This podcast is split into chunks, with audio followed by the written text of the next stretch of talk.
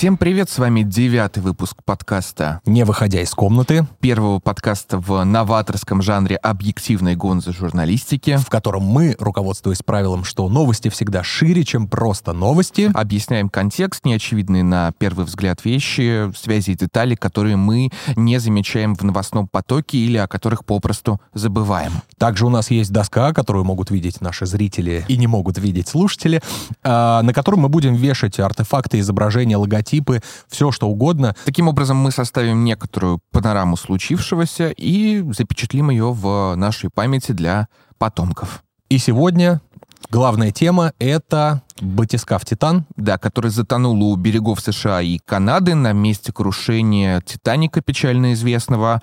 Эта тема взволновала нас, она взволновала вас. Мы видели реакцию в медиа, сумасшедшую, да, сумасшедшую по всему миру причем. То есть обсуждалось это вообще, мне кажется, во всех уголках. Э, Все начали искать в этом и мистические какие-то, да, э, ноты, ведь все-таки «Титаник». Ну, да. Да, плюс э, нас интересует что? Что это все-таки люди... Миллиардеры — это очень богатые люди, если бы не их деньги, не их статус, этот элемент «ой», а, его бы не было. То есть все-таки интересно посмотреть э, к- всегда, да, как развлекаются э, богатые люди, каким образом. И вот сегодня мы об этом поговорим. Возможно, мы бы не стали это обсуждать и не стали бы уделять этому такое пристальное внимание, если бы этого флера, вот знаешь, больших денег ради э, смерти, И вот этот риск смерти, да, он как раз добавляет э, интереса, да, у зрителей и у читателей. Э, все пытаются за этим следить, потому что, ну, не Ну, каждый может так избавляться. Разумеется, и досуг богатых людей в этом смысле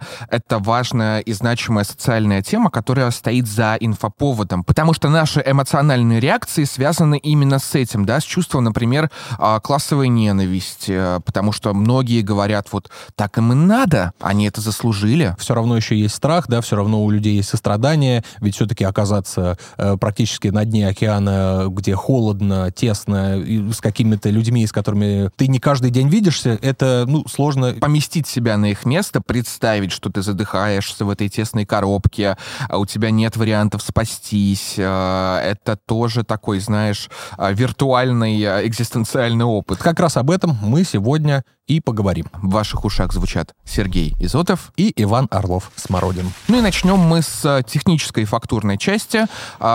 А, Батискаф, о котором идет речь, называется «Титан». Да, как вот и получается, что должны символы, да, соприкасаться друг, друг с другом. А его же и специально построили для того, чтобы спускаться к Титанику. То есть тут замысел был э, первоначальный. Вот, это тот самый э, батискаф «Титан», я пока его прикреплю. Да, это трубообразной формы судно, сделанное из углерода и титана, которое опускается к месту крушения корабля «Титаник». «Титаник» расположен на глубине 3 3800, да, да. Оно может спускаться а, до 4 километров, по-моему. вплоть. Да, а, но смотри, здесь есть интересная деталь, да, если мы все-таки о технической части. А, Титаник находится на глубине 3800. Если мы отправляем туда какой-то м, аппарат, он должен эти нагрузки выдерживать, правильно? Мгм. Но этот батискаф, он не был сертифицирован под такие глубины. На нем нет ничего, что сертифицировано под э, такие нагрузки. То есть, например, вот передняя часть, да, которую мы видим, э, на которой, собственно, находится главное окошко, да, смотровое, оно все-таки сертифицировано, но под глубину всего 1300 метров. А когда ты спускаешься практически в три раза глубже... то и давление там, соответственно, выше, и могут начаться проблемы. Плюс многие эксперты-подводники говорят, что Титан а, очень чувствителен к цикличности погружений. То есть, если ты один раз можешь спуститься глубоко, то в последующие разы а, тебе уже будет не так комфортно глубже спускаться. Он запоминает, да, э, эти погружения, на, на нем остаются микротрещины, и он может не выдерживать. Это, конечно, зависит от э, Ну, как бы износ э, со Да. временем, то есть, происходит. это правильно? зависит от толщины стенок, но, опять же, насколько я знаю, стенки тоже не проверяли. Там же была история с э, судом. Ну, во-первых, да, мы должны сказать, что э, это судно опускалось вообще не первый раз. То есть э, уже много кто отправлялся. Оно к- с 17 года, по-моему, совершает эти экспедиции. Вот совсем недавно еще была экспедиция, я не помню, по-моему, меньше, чем полгода назад. Вот сейчас прикреплю. Мгм. Это... Это Титаник, э, 3D-скан Титаника. Да, 3D-скан Титаника, то есть, во-первых, э, спустились на этом э, аппарате и сделали больше 700 тысяч фотографий, которые потом обработали и и создали вот такой 3D-скан, который пока не опубликовали так, чтобы можно было прям, знаешь, там попутешествовать внутри, но тем не менее уже какие-то... То есть как он выглядит, мы уже примерно понимаем. Теперь немножко слов о том, кто этим занимается и кого винить. Произвела «Титан» и эксплуатирует его компания Ocean Gate. Да, вот этот человек... Ее основатель. Основатель. Стоктон Раш его зовут. У него была некоторая голубая мечта объединить исследования и э, экстремальный такой туризм для очень состоятельных людей. У него, я так понимаю, получилось? Ну, относительно получилось. То есть, э, поскольку, знаешь, многие упрекали его в дилетантстве, поскольку во время еще производства самого «Титана», да, такого, скорее, пиар-продукта э, во многом, были судебные иски. Там же выражались сомнения самими членами команды, которая участвовала в разработке, испытаниях, да, то есть был такой э, Дэвид Лохридж, э, он работал как независимый подрядчик сперва, потом как директор по морским операциям, и вот он сказал публично, что, знаете, а проверка там возможности расслоения стенок, толщины корпуса, пористости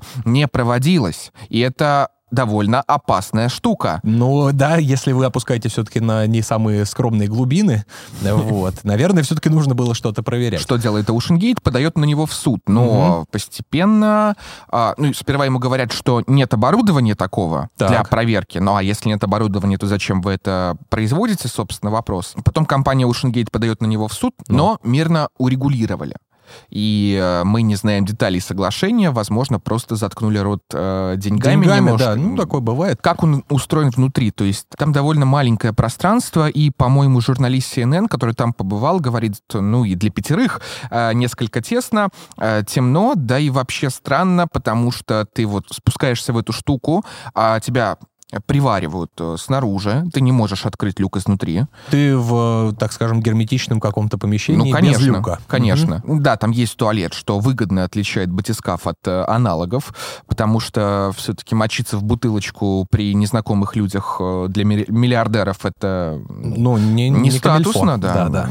Зачем так? А, и там есть система, по-моему, фильтрации воздуха или поглощения углекислого газа. Да, поглощения да. углекислого газа. Ну, есть такие системы, они даже на обычные обычной подлодкой mm-hmm. ставятся, и батискафы, и на наши в том числе. Ну, в общем, для того, чтобы внутри поддерживаться нормальная, здоровая воздушная атмосфера, да, пригодная для жизни, конечно, что-то с этим нужно делать. И Стоктон э, Раш, кстати, хвалился тем, а, что используются как очень дешевые запчасти и простые, например, джойстик, обычно от PlayStation и любой игровой приставки. Ну, это не от PlayStation, это Logitech. Стоит он примерно полторы тысячи рублей на наших досках объявлений. Mm-hmm. Как бы ничего необычного. Сверхъестественного нет нету. Да, кроме вот, вот э, как бы насадок, да, на таких некоторых конусов, триггеры, ну, видимо, для более тонкого управления угу. цена э, не говорит о том, что это что-то огромное, дорогое, сверхъестественное. За остальное отвечают сенсорные панели на лодке, но помнишь, мы там говорили о геймификации всего. Да, у нас был выпуск а, про дроны, обязательно посмотрите его. Там мы как раз говорили о том, что все геймифицируется для нас и даже для самых серьезных целей, таких как боевые действия. А все очень просто, все для людей, э, никаких кнопок, вот этих вот огромных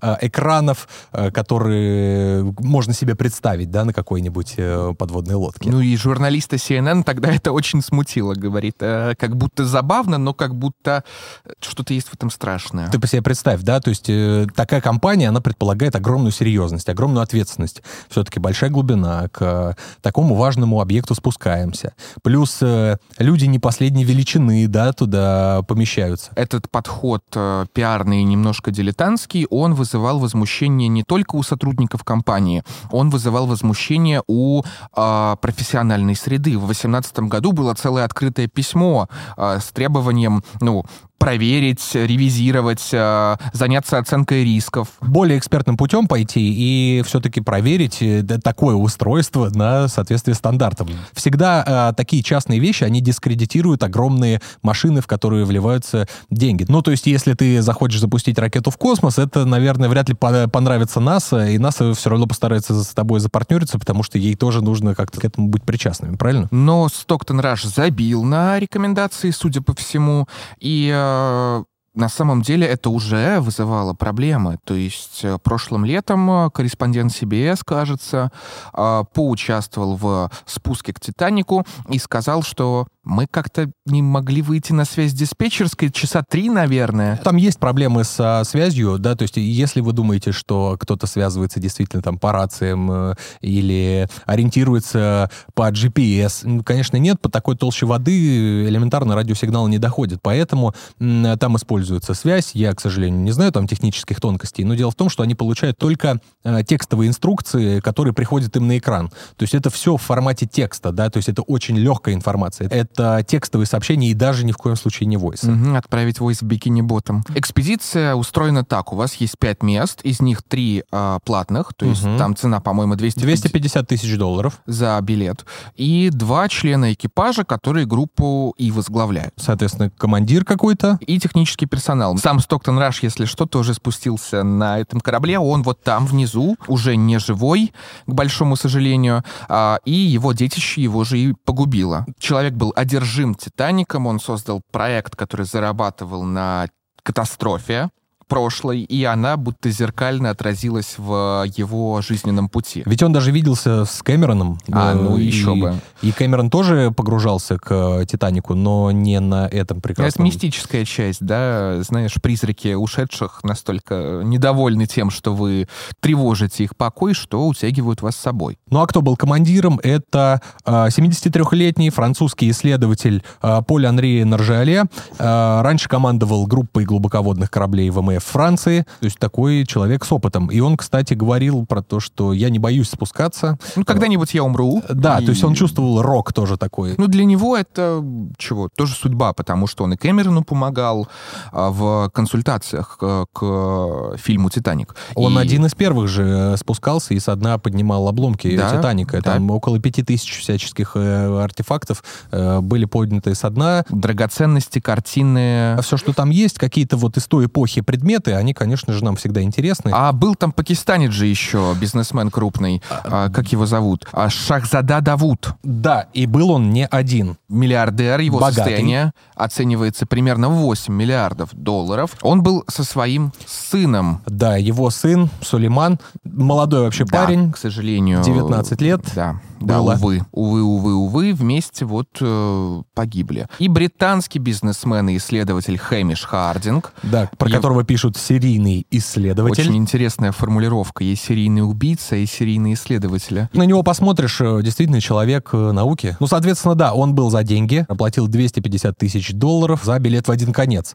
Ну, а его состояние оценивается в... Ярд долларов, миллиард, э, имеется в виду. И он львиную долю тратит на все возможные различные авантюры, рекорды и экстремальные какие-то вылазки. Ну, давай сейчас подумаем с тобой, э, насколько некомфортно находиться в таком плавательном аппарате. Длина его там практически 6 метров, с тобой рядом 4 незнакомых человека. Один из которых вообще серийный исследователь, да. а второй француз. И вам предстоит опускаться на дно э, океана на 3800 метров, э, причем опускаться вам придется 8 часов. Вы понимаете, что сейчас вам предстоит какое-то удивительное приключение? Слаженности как таковой я думаю, немного. Ну, это, знаешь, э, похоже чем-то на КПЗ. Первое плавучее КПЗ в истории. Для благих целей. А КПЗ что, не для благих целей? Для благих обязательно. После начала погружения э, через час 45 минут пропадает связь, и все, мы не знаем, что произошло. А это было в воскресенье. Да. При этом компания не уведомляет никого о случившемся, и только там через 8 часов об этом заявляют власти США, кажется, береговая охрана, и э, уже на следующий день, только на следующий день начинается спасательная операция. Но ведь сложно еще искать, э, ты можешь себе представить? То есть там ограничили, насколько я помню, 20 квадратных километров, э, соответственно, вышли самолеты, которые курсировали по этим местам, э, думали, если они все-таки вышли на поверхность, да, чтобы все-таки увидеть, как-то их идентифицировать, но, судя по всему, не нашлись они на поверхности, и находятся они либо на дне морском, либо под вот огромной толщей воды. Ну вот представь, что вот в такой машине на глубине огромной, да, где температура очень близка к, вот, э, к точке замерзания, морской воды, да, то есть соленой как ну минимум. да, там и соль, поэтому вода не при нуле градусов замерзает. И плюс еще огромное давление, давление внутри, то есть паника огромная. А когда ты паникуешь, ты потребляешь больше кислорода, а, и на всех остальных его остается меньше. Вот знаешь, меня все интересовало, э, есть ли у них какие-то средства самоликвидации. Условно, да, ведь все-таки, э, так скажем, западная медицина говорит о том, что человек превыше всего, поэтому, да, и двигают такие вещи, как эвтаназия А, э, и так далее. Но- Наоборот, тут две логики. То есть эвтаназия много же где запрещена именно потому, что человеческая жизнь превыше всего. э, здесь воля человека. Здесь воля человека, и здесь облегчение страданий. И это зависит от конкретного правового режима, Я понял, о чем где ты. они оказались. Хорошо, но тем не менее, для того, чтобы уменьшить страдания человека, ну, возможно бы что-нибудь-то было такое, потому что вот представить себе ситуацию, если это не разгерметизация, да, когда просто э, что-то просочилось, и, соответственно, эта вещь схлопнулась, да, воздух просто Из-за давления, да. Просто подводный аппарат схлопнулся, И, и... всех расплющило. Да, то есть такой сценарий. Здесь все понятно, здесь ты никак с этим ничего не сделаешь. Но есть и второй вариант, когда у тебя просто кончается воздух.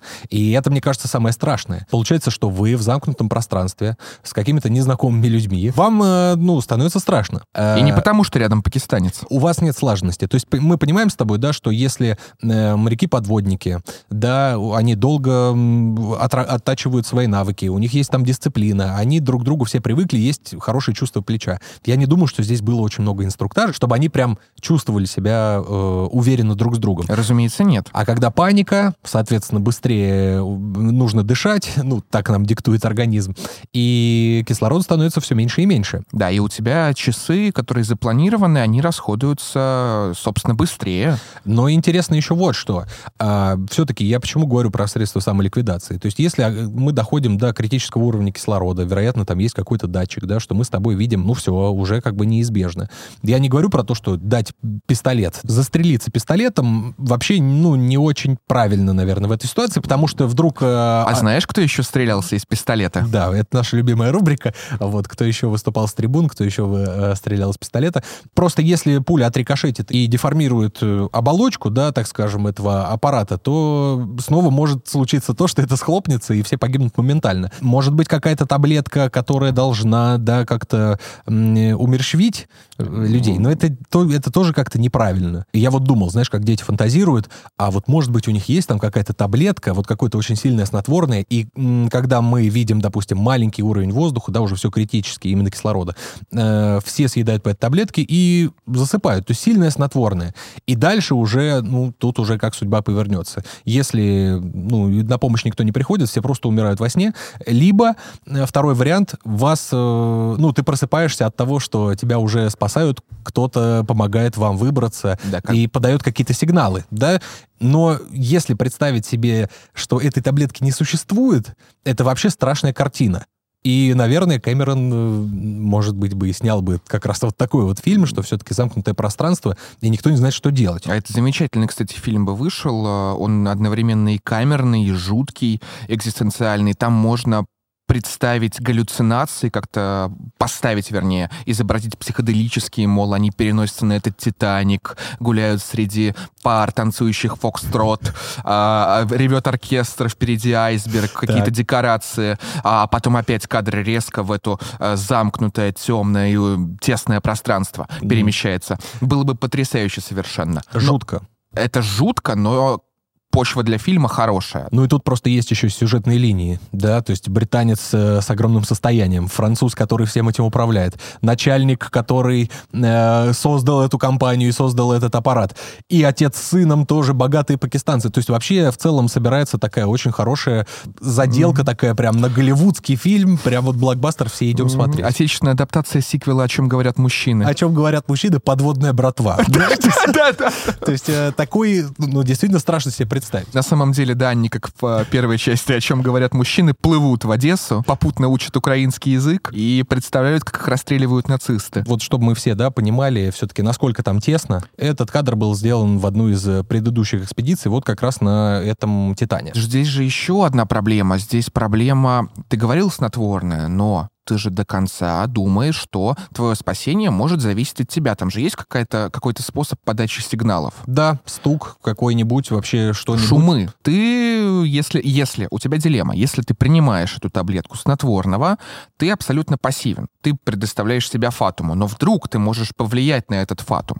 Это же еще этический выбор такой. Совершенно верно. Помнишь, как в «Идиоте» у Достоевского, а, как а, про смертную казнь угу. есть монолог, как сам Достоевский же пережил смертную казнь, да. а его после этого в последний момент а, вынули из петли, помиловали и отправили на каторгу. И он говорит, что все таким чистым и понятным становится, потом все, этот опыт все перемалывает. Ты совершенно без ропотины и безнадежен. Кстати, я хочу тогда перейти к весельям, которые присущи э, богатым людям. Ведь некоторые платят деньги за свои похороны, когда тебе нужно переродиться. То есть тебя хоронят натурально в гробу, это там такое психоэмоциональное состояние у тебя очень такое э, воспаленное, да, тебя хоронят, и ты вылазишь из гроба, и вот ты как заново родился, то есть, да, ты там какие-то свои страхи, какие-то комплексы ты оставляешь там, и выходишь совершенно новым человеком.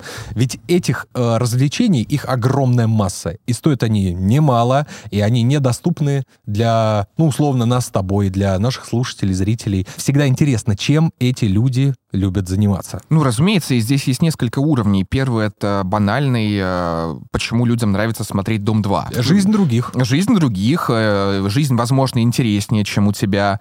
Э, жизнь насыщеннее. Тем более, что фактурность такая, да, полулитературная, полукинематографическая. Как они устраивают эти вечеринки огромные, пиршества. Ну, ты тут же еще важно понимать, что здесь должна быть эксклюзивность. Ведь если мы с тобой говорим об обычном отдыхе, да, даже экстремальном, который доступен нам с тобой, то э, мы там, не знаю, прыгнем с парашютом э, на сертифицированном самолете, сертифицированным парашютом, сертифицированным инструктором, который будет с нами лететь или там нас проинструктирует там очень э, достойно, да, то есть мы, в принципе, предсказуемое какое-то развлечение.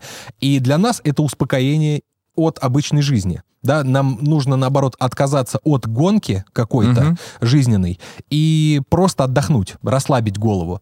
А вот как пишут некоторые э, психологи, что для больших э, таких людей с большими состояниями их уже не интересует гонка за богатством. Их, ну, может быть, интересует... Ну, а что их еще интересует? Это присыщенность максимальная. Вот. И для них это как раз новые стимулы жизни. То есть пробовать то, что еще никто не пробовал, э, где-то цепляться, чтобы, наоборот, разгонять себя. Ты знаешь, недавно умер террорист на бомбер Теодор Качинский в угу. тюрьме американской. А, это очень интересный человек, гений математики, который ушел в затворничество абсолютно, жил там в лесу и рассылал по почте взрывные устройства преподавателям, авиаконструкторам, инженерам. Почему? Потому что он ненавидел все, что дает цивилизация. Он говорил, ребята, наука, производство и технологии достигли такого уровня, что вы уже можете удовлетворить все свои потребности, но в вас возникает эта жажда а, присыщенного человека а, как-то себя себя развлекать, утомлять. И вы, с одной стороны, вы в депрессии, потому что у вас нет смысла жить, вам уже все дали. Ну, да, Научно-техническая база есть. С другой стороны,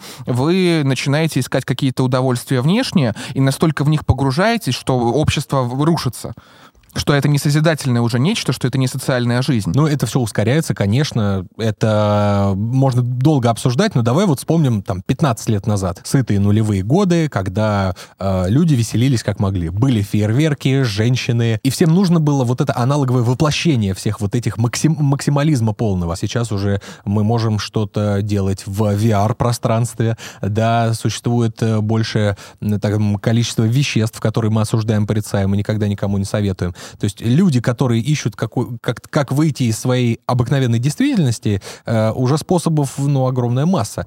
А здесь вот все-таки это то же самое или это другое какое-то расслабление? Это то же самое, но разные масштабы. Есть э, писатель французский Мишель э, Уольбек, угу. и э, он говорил, мир превратился в супермаркет. Это большие, очень комфортные стеллажи, где мы просто, стараясь заполнить внутреннюю пустоту, которую вызвал у нас постмодерн, желание иронически относиться к действительности, слоняемся между полок и выбираем нужные товары, то постепенно заполняя себя то одним, то другим. И, разумеется, мы не можем усвоить освоить ничего до конца, мы просто перемещаемся между способами как-то себя наполнить, а, которыми нам предлагает коммерциализованный мир. Для Так. нас ходить э, в Ашан или пятерочку глобальную это несколько нормально, потому что мы не миллиардеры. Для них это уже ненормально. Им нужна э, экстра э, пятерочка, им Вот нужен ты- экстра Ашан. Вот как раз про это я тебе и хотел сказать. В России существовал такой человек, который организовывал богатым людям бомж-туры.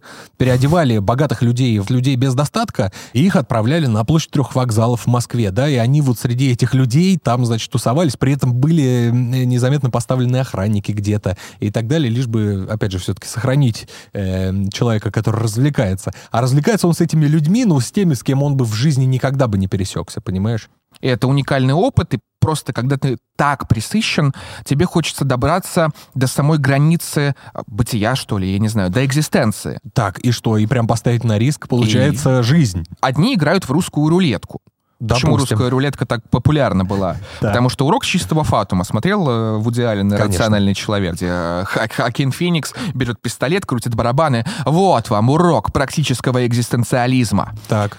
Эти люди нуждаются в таких же уроках. То есть им нужно постоянно играться с вот самым опасным на планете. Уже да, и постепенно повышать грань, а, выйти на экстремальные уровни и почувствовать себя снова живым на короткое время. Ну смотри, раньше были формы такие достаточно деструктивные, но они, может, и сейчас, кстати, есть. А, например, устраивали некоторое сафари а, в Танзании, там я больше чем уверен, до сих пор все осталось. Ты, в общем, платишь э, каким-то людям за охоту на какое-то экзотическое животное. И застреливаешь какого-нибудь гепарда. Во-первых, ты отдаешь огромную котлету за то, что тебе дали такую возможность. Во-вторых, ты можешь дать вторую котлету за то, чтобы эти трофеи, э, Мгм. там, вот, например, у нас есть фотография, да, бивни, э, какие-нибудь, не знаю, там... Шерсть, э, части. Клыки, да, то есть и вот все, что угодно, тебе это отправят еще контрабандой к тому месту, где ты живешь. И это я тебе говорю про деструктивную составляющую. А созидательное в чем? А созидательная, вот, то есть мы уже видим, да, что есть некоторая трансформация, что люди все-таки хотят добраться куда-то э, на Марианскую впадину, к Титанику.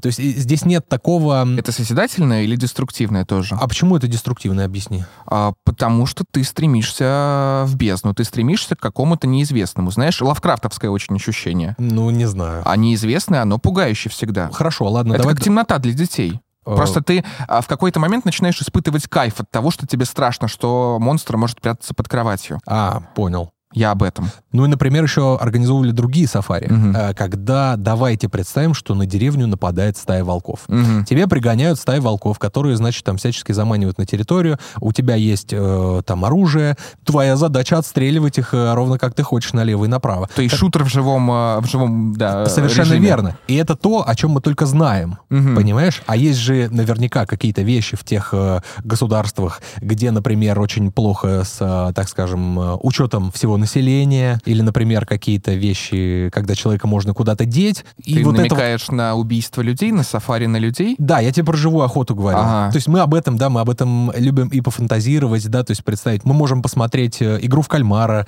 да, то есть посмотреть, как люди бьются с людьми. Вот это, это интересно. В настоящей А такой ты охоте. знаешь, вот ты говорил, что деструктивное и созидательное, а Мгм. мне кажется, что это соединено как-то. Потому что если ты помнишь монолог из «Идиота» Достоевского, а, когда тебя везут на казнь, ты начинаешь ц- ценить каждое мгновение жизни. Ты обещаешь себе, что если ты спасешься, ты сто процентов вот никогда ничего попусту не потратишь. Но уже после того, как ты спасаешься чудесным образом, тебе плевать.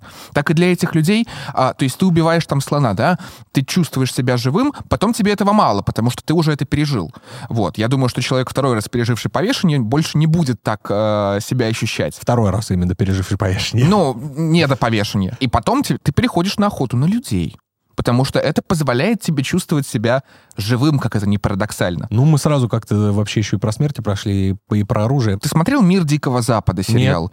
А, посмотри обязательно. Это очень хорошая концепция, где люди построили себе парк э, развлечений, а, люди будущего, парк развлечений в стиле Дикого Запада, которые населяют а, копии людей роботические, а, хосты они называются. И с ними можно делать все. То есть ты приезжаешь, ты бизнесмен статусный, переодеваешься там из пиджачка в э, ковбойскую шляпу, берешь любое оружие, а, там есть бордели, там есть э, ранчо с э, мирными и светлыми Ну, крестьянами. понятно. В общем, парк развлечений становится парком развлечений. Да, ты стреляешь стреляешь кому-то в голову, кого-то насилуешь, устраиваешь оргии, а, не знаю, воюешь с индейцами. Ну, а потом оказывается, что эти роботы, оказывается, не совсем роботы, а чуть ли не большие люди, чем сами люди. Ну, понятно, что у них есть какие-то чувства. Так вот, на фоне всего этого мы могли бы предложить идею экзистенциального ивент-агентства. Люди делали огромные деньги на том, что создавали огромные тусовки э, для богатых людей. Вот, например, да, это э, бал иллюминатов у Ротшильдов. А, ну,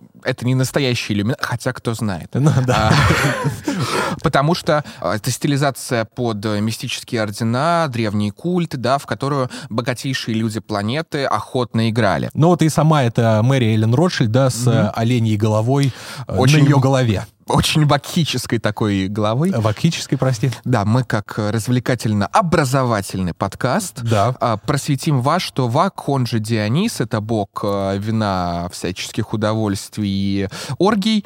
И, разумеется, служители его культа, да, очень часто переодевались в вот таких созданий. И на таких тусовках были люди вообще не последнего порядка, а именно Одри Хёбберн, э, Сальвадор Дали, Мариса Брэнсон, да, а вот с Марисой Брэнсон вообще интересно, что э, она была вообще звездой, ее снимал Кубрик, и ходят слухи, что именно вот э, эта вот тусовка, она вот вдохновила режиссера на фильм э, с широко закрытыми глазами. И замечательно, и слава богу, что такой фильм появился. Но знаешь, э, вот эти вот все оргии, они же зачем происходят? Э, Чтобы себя в них потерять, потому что вы такое одно коллективно сношающееся, э, употребляющее нечто. Вы, э, во-первых, э, веществами уничтожаете свою индивидуальность, да? Вы слиянием друг с другом уничтожаете свою индивидуальность, а, но потом вы обретаете себя. Кубрик целый фильм снял после этого. Но не, была там оргия или нет, доподлинно мы не знаем. Я но вот эти да. маски, э, вот эти маски, это как раз э, вот это экзистенциально, э, что мы говорили, да, что раствориться в толпе, чтобы стать э, кем-то, но не собой. А потом из этого разложения найти себя. И вот уже Кубрик там снимает авторское кино. Авторское, потому что он это прочувствовал и из этого э, хаоса вывел какую-то форму. Это для того, чтобы почувствовать себя живым снова. И вот что наше ивент-агентство может предложить, чтобы вы осознали всю важность мероприятия. Например, свадьба, закрытый особняк, рядом, разумеется, лес. И мы устраиваем охоту на невесту. Выпускаем ее в лес, пусть бежит, а за ней вся свора а, дружков жениха гонится с ружьями или сетями. Ну, конечно, да, убийство мы не предлагаем в конце, но вот именно вот сама вот эта охота, да, добычи, ну, можно и такой рассмотреть. Можно. А еще, знаешь, если вы э, не знали бы, что это происходит э, не по-настоящему, да? Да. А, чтобы э, молодожены уже потом скрепили себя вот этим вот экзистенциальным переживанием. Узами вот этими, да, самыми важными, то есть довериться друг другу максимально. Мы покажем вам ценность брака. Инвестируйте в экзистенциальное ивент-агентство. Ну, начнем с малого. Я бы предложил все-таки какой-нибудь попроще. Вот, допустим, раньше можно было заплатить, по-моему, около 10 тысяч долларов, Ага. ну, там, в нулевые, и полетать на МиГе-29, э, то есть тебе дают боевой самолет, ну, там, без выстрелов. Но сейчас я предлагаю немножечко другой уровень. У Ага. нас сейчас э, есть некоторое время, да, такое особенное, и, может быть, съездить все-таки в зону СВО, то есть оплатить э, какую-то сумму, вас размещают в гостинице, и вас э, катают на передок. И, например, вы можете э, выстрелить из какой-нибудь системы залпового огня, где выстрел стоит несколько тысяч долларов, да, или может ис- исчисляться десятками, ну, пожалуйста, вы приезжаете, вам все показывают, как это работает, вы нажимаете, выстрел, да, вы поражаете цель. Мне кажется, что это тоже может быть неплохим э, таким видом туризма. Ну вот, видите, бизнес-идеи ширятся и ширятся. Да, поэтому напишите э, в комментарии, по крайней мере, каких еще, может быть, у вас какие-то идеи есть, Э, мы как-нибудь это расширим, как-нибудь это скомпонуем и, может быть, даже представим в каком-нибудь нашем материале. Потому что это интересно. Люди пользуются, вот, например, э, этот человек прыгает прямо в жерло вулкана. Да, с вертолета, я вот сейчас расскажу, это, по-моему, Чили, не помню название вулкана, человек, э, привязанный к вертолету, прыгает вниз, именно прям в кратер вулкана, и приближается примерно на 40 э, метров э, к лаве. То есть, ну, там катастрофические температуры, там, во-первых, люди еще э, в пожарном костюме, да, Мгм. то есть, ну, все-таки, чтобы, Чтобы не коем сгореть. Да, мне кажется, это круто, но это одновременно с этим еще и дорого. То есть это вот забавы богатых, которые вот существуют в разных вот таких Как, воплощениях. Как, как стать голумом за очень большие деньги. Да, но при этом не э, вскипятиться, да, и колечко все-таки останется. В этих развлечениях вообще много символизма. Да, мы видим, что э, вот эти богатые люди, они все равно вот э, зациклены на некоторых символах. Мгм. То есть, например, Ocean Gate, Мгм. оно созвучно с Watergate. М. Но э, помимо этого, еще он называется Титан, а они спускаются к Титанику. Да. И есть такие еще люди, которые хотят предложить э, будущим поколениям гражданский туризм в космос. И одна из компаний — это Virgin Galactic, да, то есть ты должен э, как бы быть первооткрывателем космоса. Девственником. Ну, или, наоборот, космос девственный, а ты в него вторгаешься. Да, ты в него входишь на большой фаллической ракете. Как в одной нашей любимой песне. А, если я твой космос, ты Гагарин, да? Да, это исполнительница Мия Бока. Вот. А тебе не кажется, что это песня про потерю девственности? Я как раз к этому и веду. Ага. Мы как слоны упали, все говорят, мы инопланетяне. Э, И если я твой космос, ты Гагарин. Это про инициацию, да? То есть мир взрослых людей, где они уже почувствовали э, сексуальные переживания. Первый сексуальный опыт, да, Да, а совершенно мы верно. инопланетяне в этом мире, и чтобы стать землянами, такими как все, э, Гагарин должен выйти в открытый космос. То есть ты уже такой петлей прям это делаешь. Да. Есть, у- уйдя отсюда, мы возвращаемся обратно. Да, да, да, хорошо. да, да. Ну, еще есть компании, которые предлагают э, гражданский туризм в космос. Это Blue Origin. Blue Origin, да. Это э, ракеты Джеффа Безоса, э, людей отправлять в космос. Вот все хотят этим заняться, но... А, кстати, знаешь, э, что здесь забавно? Блю — это ведь не только голубой или синий, это еще и тоска. Ну да, вообще э, такая идиома, что это все-таки цвет тоски. Blue Origin — это начало тоски. И мне кажется, в этом тоже глубокий символизм, потому что вы вылетаете на этом аппарате, видите перед собой синие дали, и э, вас охватывает просто всепроницающее чувство там грусти какой-нибудь. Вокруг вас бесконечность, а вы видите эту маленькую бренную планету. Да. В общем, этих э, развлечений для богатых э, огромное количество. Нам удалось э, нащупать вот это вот, э, чем отличается э, вот, это, вот эти развлечения для богатых. Что они приносят, что они значат. То есть если мы для себя знаем, да, что сходив в парк аттракционов, мы просто отвлекаемся от обычной жизни, от гонки.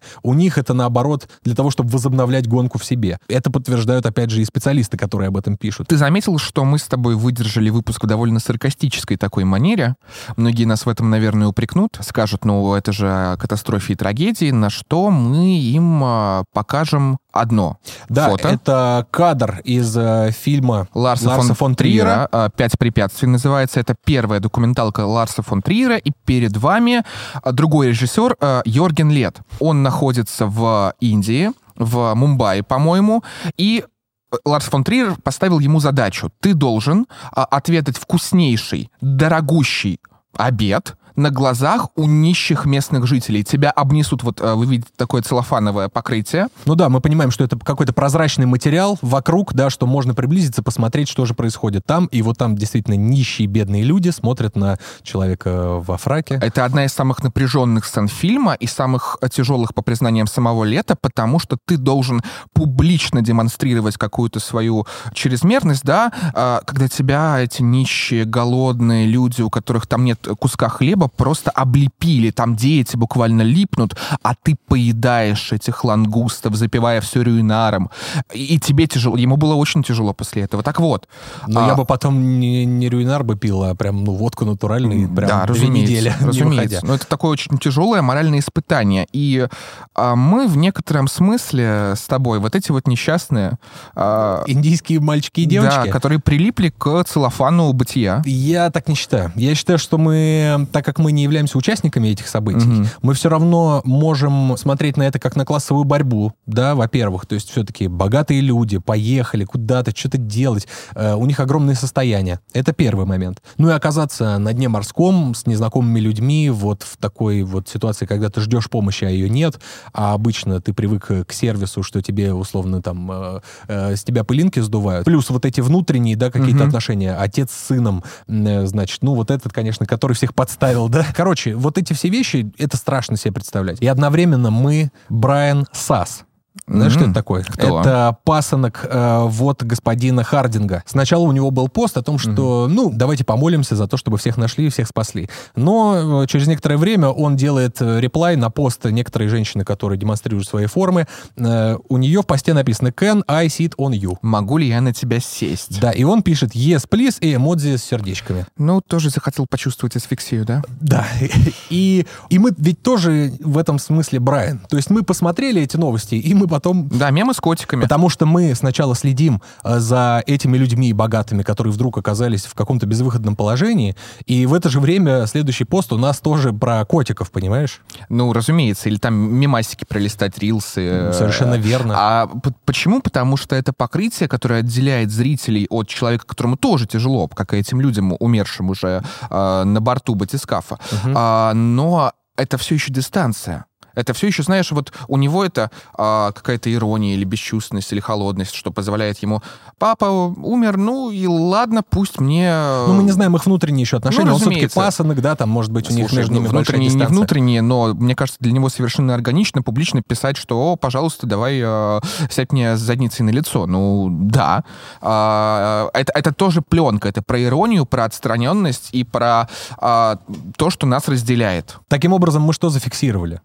А, У нас есть и этот э, аппарат, у нас есть и то, чем он управляется, то, чего он достигал, да, именно там 3D-скан. У нас есть «Титаника». команда людей, э, погибших э, на батискафе. Да, и мы, конечно же, ждем фильм. Все-таки я надеюсь, что Кэмерон почувствует в этом свою причастность, какую-то внутреннюю трагедию и попробует что-то такое сделать, может быть. У нас есть оргии замечательные в оленьих масках. Да, у, У нас, нас есть, и есть- развлечения с самолетами, с охотой, путешествия в космос, прыжки в вулкан. космическая девственность, начало тоски а, и э, совершенно потрясающие этические эксперименты из фильма Ларса фон Триера и девушка, показавшая свои формы. И именно ведь поэтому мы э, немножечко так посмеялись. Да, потому что эта пленка тоже нас разделяет с э, тем, что случилось там. Тем не менее, нам, конечно же, жалко, э, да, всю команду, весь экипаж э, этой Это субмарины. трагедия, да, разумеется. Но эта трагедия показательная, и мы сейчас постарались вот найти смысл в новости, Да, как- чем, чем мы здесь и занимаемся, и показать, как устроен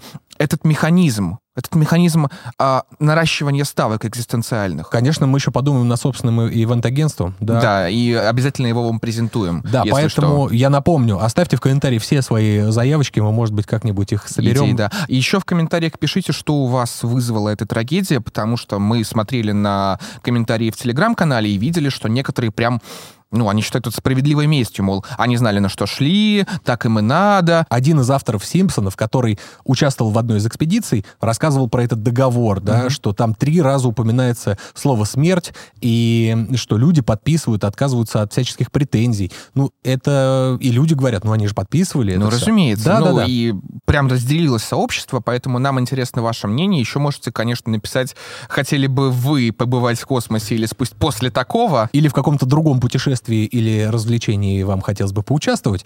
Обязательно об этом напишите. Да, поставьте нам лайк. Мы есть еще и на всяких аудиоплатформах. И до встречи на следующей неделе. Ведь либо мы найдем э, какое-то событие. а скорее всего оно найдет нас. С вами были Сергей Изотов. и Иван Орлов-Смородин. До новых встреч.